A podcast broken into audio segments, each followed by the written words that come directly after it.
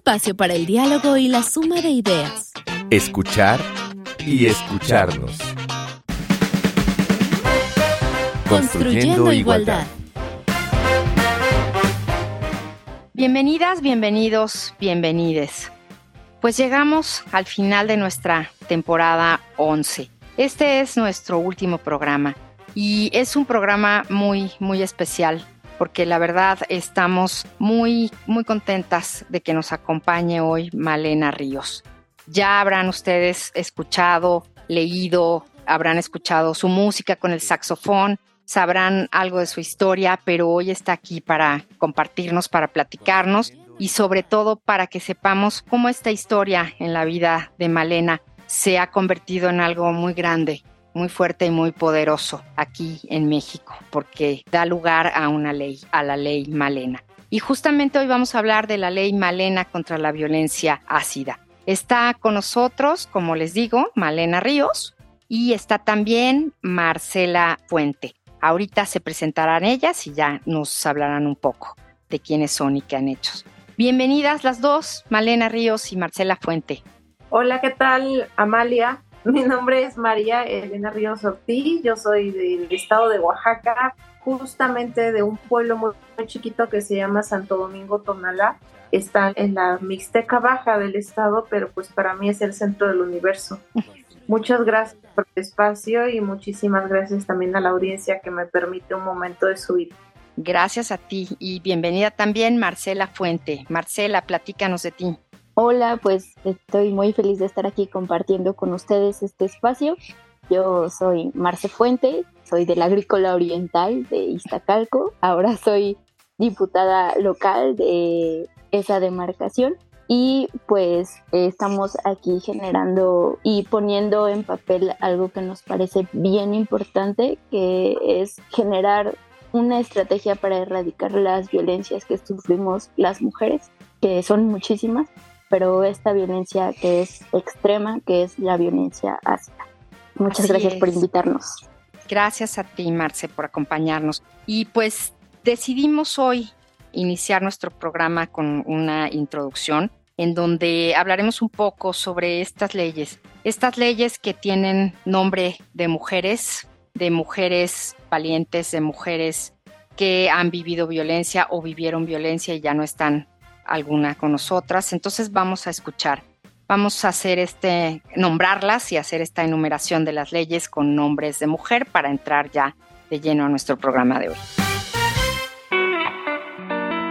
Debido a la gran cantidad de violencia que las mujeres viven en nuestro país, ha sido necesario legislar nuevas leyes con casos específicos que no tenían precedente. En el 2014 se propuso la iniciativa de la Ley Olimpia, y en abril del 2021 se aprobó a nivel federal. Esta ley está encaminada a reconocer la violencia digital y sancionar los delitos que violen la intimidad sexual de las personas a través de medios digitales.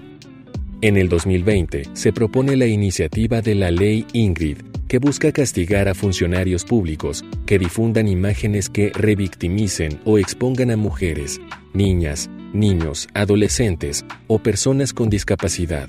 Dicha ley fue aprobada en el 2022 tras el feminicidio de Ingrid Escamilla. Por su parte, la ley Malena o ley ácida está inspirada en el caso de la saxofonista María Elena Ríos, que fue atacada con ácido en el 2019 en su natal Oaxaca.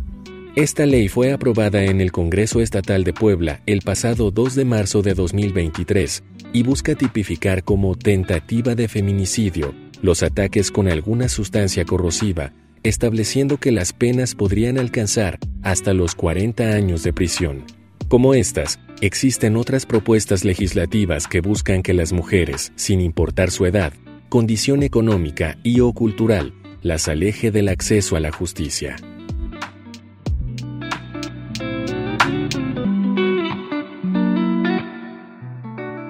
Bueno, pues este tema de la violencia ácida que empieza a escucharse por todos lados, ¿no? Del que tenemos mucho que hablar, tenemos que señalar y tenemos que trabajar para erradicar este tipo de violencia, entre muchos otros más, como dice Marce, que vivimos las mujeres en este país.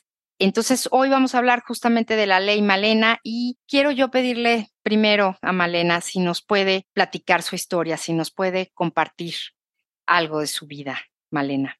Sí, claro que sí, con mucho gusto. Bueno, pues creo que he sido muy conocida por el casi apelativo y adjetivos de la saxofonista, ¿no? Porque ¿quién no ha oído de la saxofonista oaxaqueña que agredieron con un exdiputado, eh, Juan Antonio Vera Carrizal? Pero pues fíjate que eso para mí ha sido un poco fuerte porque antes de que empezáramos esta grabación me preguntabas, ¿cómo te gusta que te llamen? Porque yo te nombro María Elena, ¿no? Y y eso es un punto de partida muy importante, creo que para todas las personas, porque cómo es, con qué nombre o, de qué forma nos sentimos cómodas en que nos reconozcan, ¿no?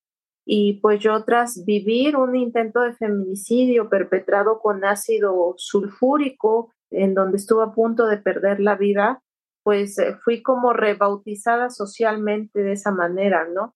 Antes de la agresión, pues yo era Malena, simplemente Malena, así me nombraban mis amigos, mi familia, y pues bueno, justo han pasado tres años, ocho meses, y pues la verdad sigo en búsqueda de esa recuperación de mi identidad, porque aunque por dentro, ya sea que lo quieran ver de manera espiritual, hablando del corazón, de interiorización, pues yo sigo siendo la misma, pero evidentemente esta violencia, que es una de las violencias más extremas que se pueden perpetrar en contra de un ser humano, en este caso hablemos de las mujeres porque es en razón de su género, es por odio, es por un problema social que se llama machismo, perdí identidad, perdí mi identidad y todavía estoy como que en búsqueda de esa aceptación de cómo soy ahora y cómo, cómo ser Malena, pero ahora. ¿Qué fue lo que pasó, Malena? Yo creo que a mí me pasó lo mismo que le está pasando alguna compañera que me está escuchando en este momento, en donde yo estuve en una relación, no sé todavía si nombrarla sentimental, porque era más de pues una simetría de poder, en donde pues eh, yo vivía violencia física y psicológica. Y yo creo que muchos sí se van a identificar porque cuando el problema primero es de que nos enseñan a través de todo lo que incide o implica la cultura mexicana en romantizar las violencias, ¿no? En asumirlas porque pues somos mujeres y porque eso nos toca vivir y no hay de otra.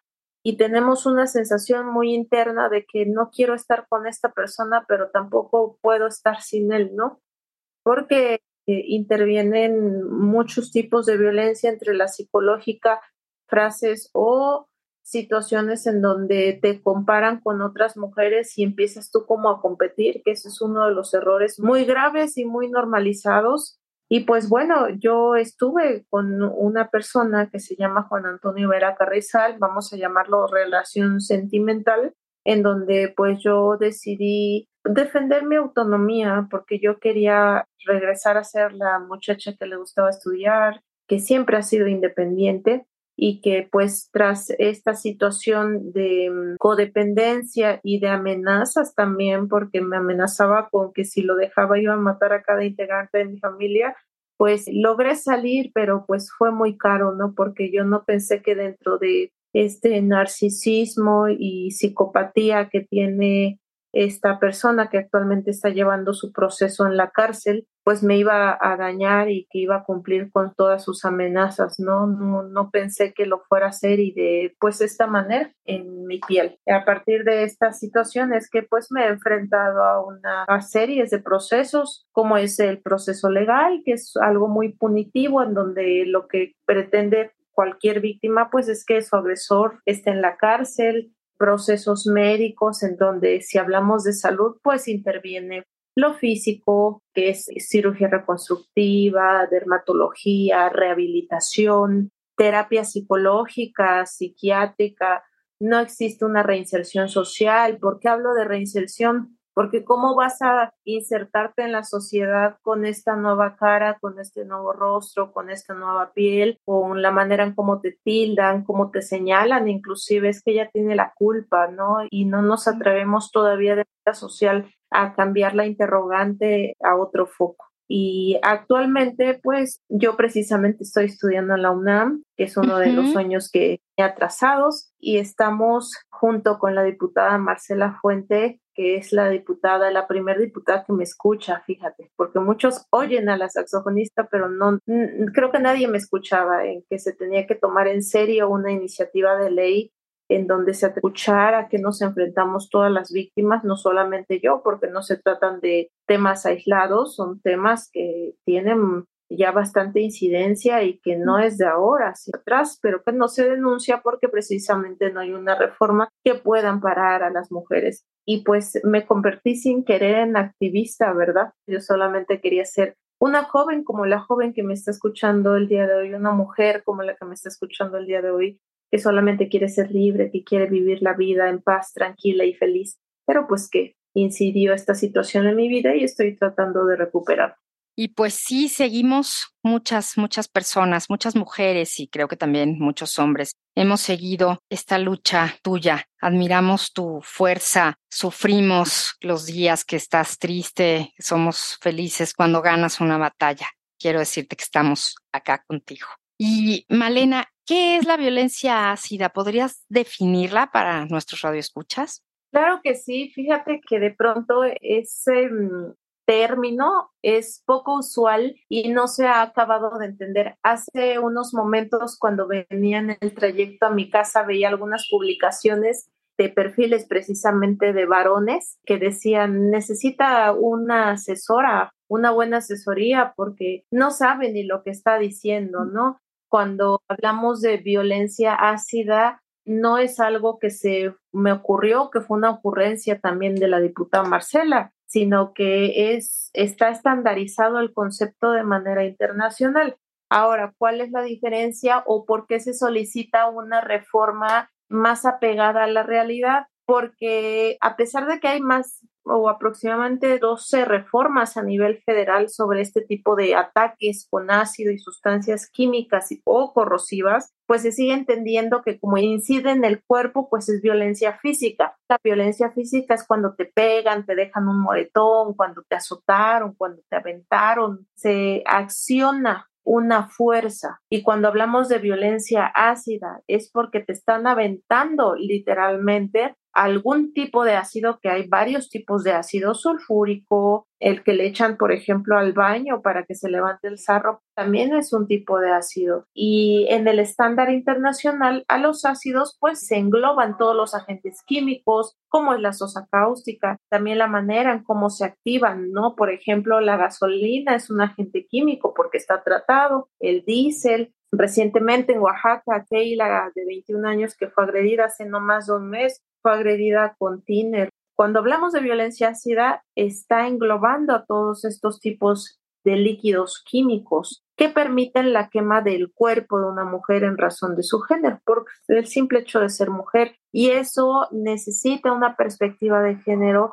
¿Y qué es la perspectiva de género? Entender el proceso y los procesos históricos culturales en que se encuentra la mujer, quienes somos un sector pues muy vulnerable históricamente, ¿no? Y que cuando no se tiene esta perspectiva, ¿dónde se debe de tener la perspectiva? Pues en todos los poderes, tanto en el legislativo, en el ejecutivo y en el judicial, principalmente quien es el que imparte esta justicia que tanto estamos añorando miles de mujeres de México. Marce, tú nos quieres decir algo también, ¿verdad? Sí, esto que dice Male es bien importante y lo hemos insistido, sobre todo ella y otras compañeras que se han vuelto activistas a partir de sufrir violencia ácida, que cuando hablamos de violencia ácida hablamos de una forma extrema de violencia que vivimos las mujeres y que se intenta borrar su identidad, cambiar la ruta de vida y a la vez dejar una marca permanente. Entonces es un acto de querer apropiarse, objetivizar, fetichizar a la mujer y tiene implicaciones en todos los niveles, tanto físico como psicológico, pero también social, como bien ya lo decía Male.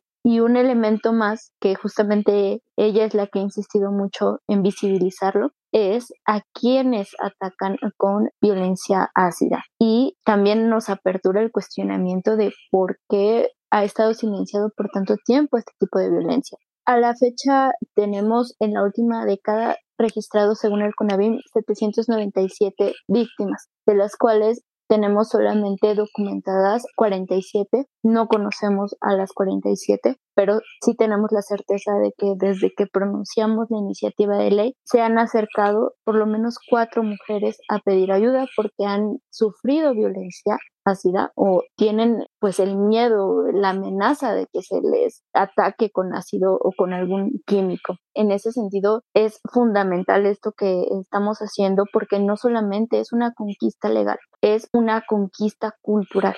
A mí no me gusta mucho esa palabra de conquista, pero vamos a cambiarla por batalla cultural, la lucha cultural que se está dando para que se deje de pensar que es algo que pasa como muy lejano, en países muy lejanos, ¿no? Y En México nunca sucede. Y que además respondiendo como a esto de por qué hace tanto tiempo y en la última década sí hay 797 pues víctimas, porque a partir de que María Elena se enfrenta al poder político, económico en su estado, pero también a nivel nacional, ¿por qué se hace visible, no? Y es porque las mujeres que son atacadas tienen un proceso de racialización. Generalmente se les ataca porque no tienen los medios para poder denunciar, para poder acercarse a alguien con poder económico, con poder político, porque existe un desconocimiento por la territorialización incluso. Entonces es bien importante este análisis que hemos ido enunciando en medios, que hemos ido platicando, que hemos ido nutriendo para llegar y conceptualizar que violencia ácida es abarcativa,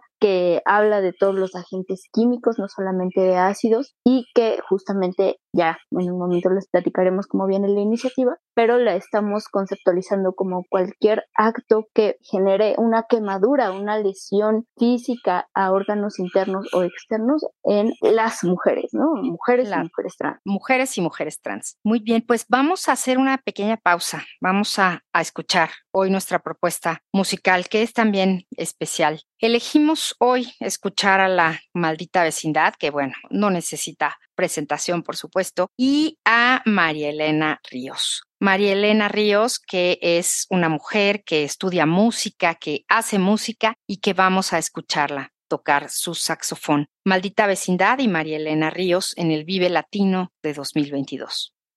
Y para esta canción queremos invitar con la fuerza del poder femenino, con la fuerza de la ternura y la búsqueda de justicia. Invitamos a Malena en el saxofón. ¡Eso, Malena! Malena Ríos. Malena Ríos en el saxofón. Para el Afro México, esto se llama Chacagua. En Chacagua yo oí el grito de luz, el grito de luz.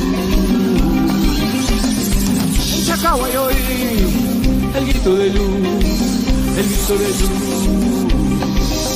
¡Siwa!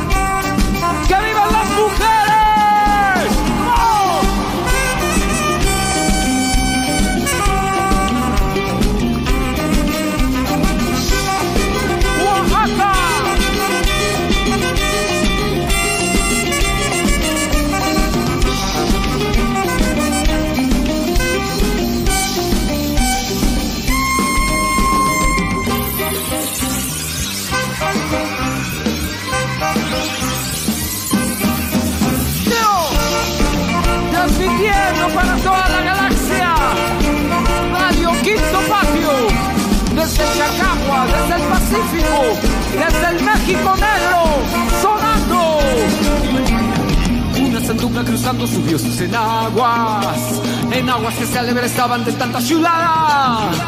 Qué guapa que iba la Juana, yo no sé pa' qué.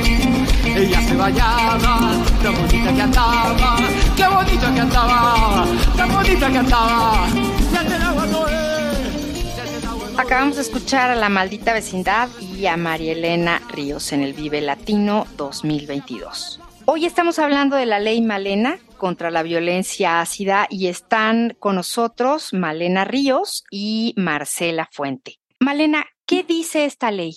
Bueno, esta iniciativa de ley que tiene que ser una reforma, para mí es muy importante, primero, porque se presenta en el Senado, porque es importante que esté instaurada tanto en el ámbito federal como en cada Congreso local, es decir, en cada estado de la República. Una de las ideas y razones principales es que, como te comentaba, que como son crímenes por odio, lo que busca es tipificar este tipo de ataques como feminicidio, transfeminicidio y en sus tentativas en caso de que las compañeras sobrevivan a los hechos, ya que desafortunadamente pues sigue siendo considerada violencia física y pues cuando hablamos solamente de lesiones, pues desafortunadamente en el sistema judicial se categoriza como un delito menor. Entonces, esa es una de las razones y también incluir a las mujeres trans porque son mujeres y porque están dañadas. De nada serviría que en las legislaciones se siga hablando sobre la legislatura de la paridad y del género cuando realmente no se protegen debidamente sus derechos humanos de las compañeras. Sí, pues esto que menciona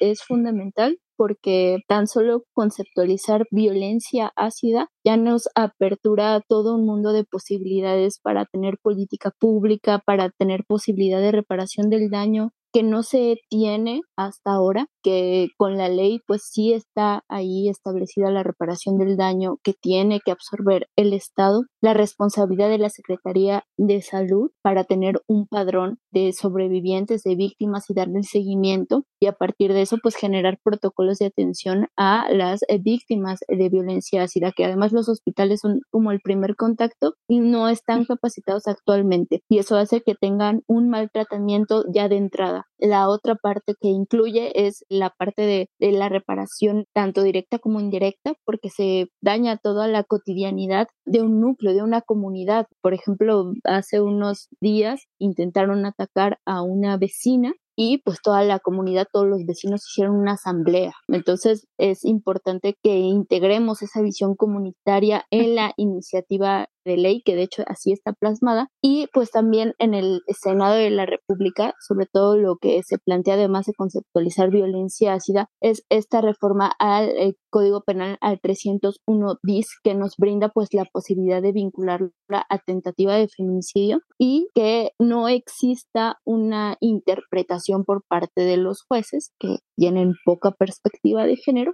para decir son lesiones y se curan en 30 días, como han dicho, aunque evidentemente no es así. Por eso tenemos que colocar muy duramente el debate a partir de esta iniciativa de ley y también corregirle la plana al Poder Judicial, que pues en todas las fiscalías de todo el país está todavía muy deficiente ahí la perspectiva de género y de derechos humanos. ¿Qué se tiene que hacer para que se convierta esta iniciativa en ley general y aplique a todos los estados y cómo ayudar? Si me permiten, algo muy bueno que pasó en el Senado es que, y por eso era fundamental, es que ahora los congresos locales tienen 120 días para proponer la iniciativa de ley. Es decir, ya les marcamos un tiempo necesario para que se apruebe a nivel nacional, sobre todo los congresos locales. Se necesita hacer el trabajo rudo porque a veces pasa a nivel federal, pero eso no implica que exista una transformación en lo local, ya que los códigos penales son distintos, la ley de acceso a las mujeres a una vida libre de violencia son distintos. Tenemos en el caso, por ejemplo, de Guanajuato, donde todavía incluso se resisten a hablar del tema de feminicidios, todavía quieren hablar como de homicidios. Entonces, por eso es importante ir a los congresos locales y ponerles este timing desde el Senado de 120 días. Ya que se presenta en el Senado, pasa a comisiones, se va a discutir ahí y después pasa a la Cámara Revisora, que es la Cámara de Diputados, y ahí pues se regresa posteriormente al Senado. Pues quedamos aquí muy, muy atentas. Estaremos al pendiente y ayudando en lo que se pueda, por supuesto. Y Malena, ¿qué sigue para ti? Pues seguir buscando la justicia. Algo que me gustaría recalcar mucho es que esta iniciativa a mí y a mujeres que tenemos los procesos legales abiertos, pues desafortunadamente ya no nos beneficia sin embargo, nos hemos encontrado mucho con el tope de que los agresores quieren reclasificar el delito porque mm. como decidimos llevar a cabo nuestras vidas normales, pues ya somos menos víctimas, ¿no? Como si eso los convirtiera en menos feminicidas, menos agresores. Sin embargo, es pensado para todas las mujeres porque ninguna mujer está exenta. Y recordemos que en México el 80% de la población somos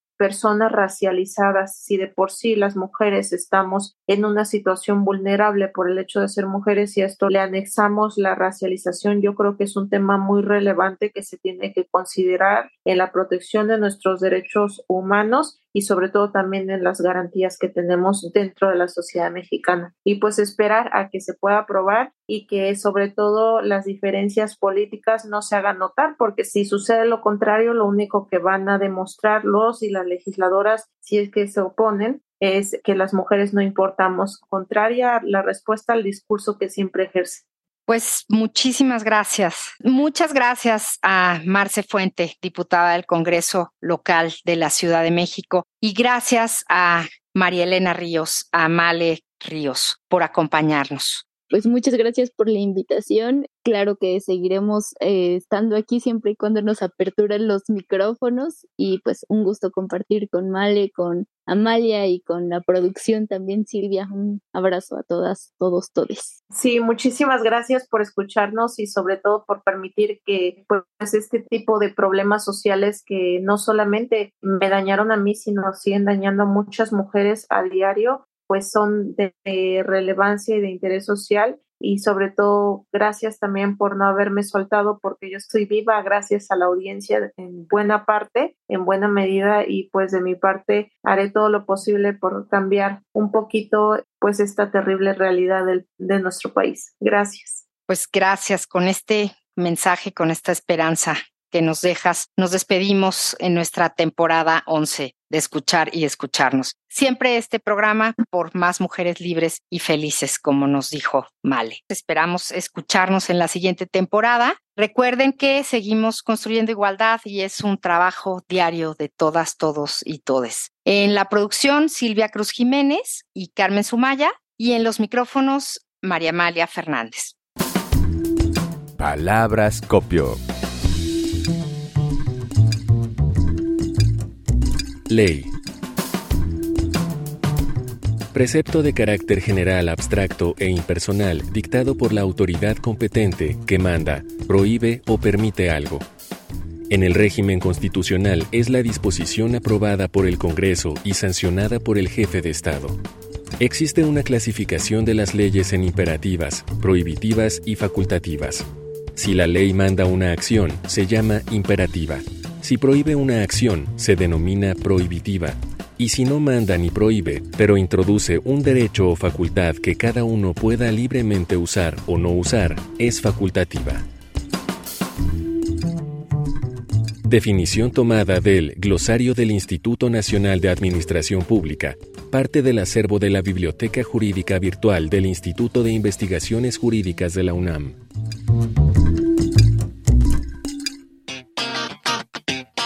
Espacio para el diálogo y la suma de ideas. Escuchar y escucharnos. Construyendo, igualdad. Una producción de Radio UNAM.